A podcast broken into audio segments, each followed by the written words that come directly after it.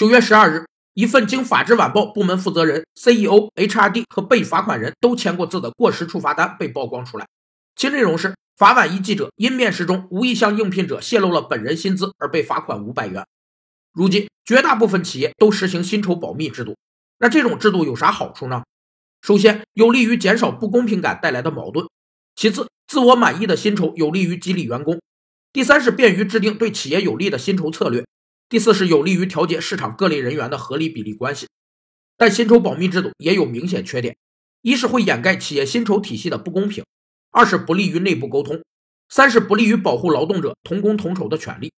当企业实行薪酬保密制度前，要建立健全的劳务市场，允许人才流动；要加强企业自我约束力，防止领导以权谋私；还要建立相应配套制度和劳动仲裁机构，能正确处理有关矛盾和纠纷。我猜想，那位打听薪资的应聘者应该不会被录取了。